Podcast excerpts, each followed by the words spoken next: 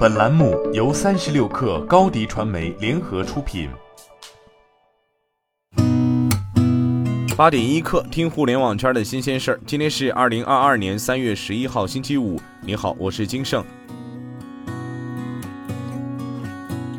据澎湃报道，三月九号，中央网信办副主任、国家网信办副主任盛荣华一行赴新浪微博，围绕“清朗”系列专项行动推进情况进行调研，并就进一步做好今年专项行动召开部分重点网站平台工作座谈会，听取意见建议。盛荣华指出。经过一年的专项整治，网上饭圈、互联网账号运营等网络乱象得到有效遏制，网站平台履行主体责任意识进一步增强，网络乱象人人喊打的舆论氛围日渐浓厚，专项行动取得了积极成效。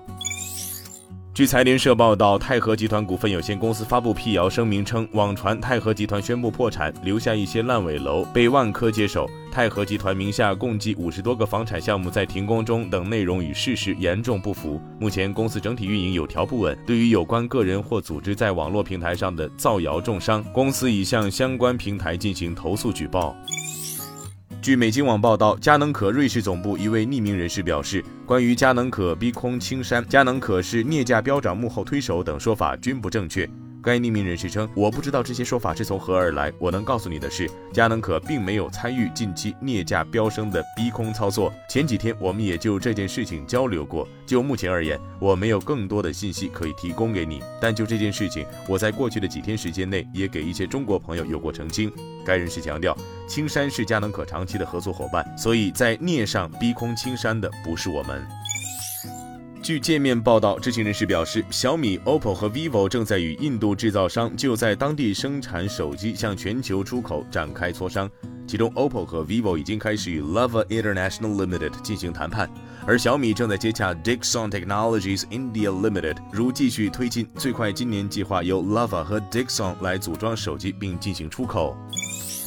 三十六氪获悉，SOHO 中国昨天举办了二零二二年首场租赁表彰会暨优质房源推介会。据官方消息，SOHO 中国董事长潘石屹宣布将以七折价格销售三点二万平米京沪两地的部分物业。此次销售房源的收入将全部用于降负债，不会用作股票分红。该部分房源覆盖银河 SOHO、三里屯 SOHO、SOHO 东海广场、SOHO 中山广场等九个项目。全部坐落在北京、上海的城市核心地段，涵盖办公、商业及公寓各类业态。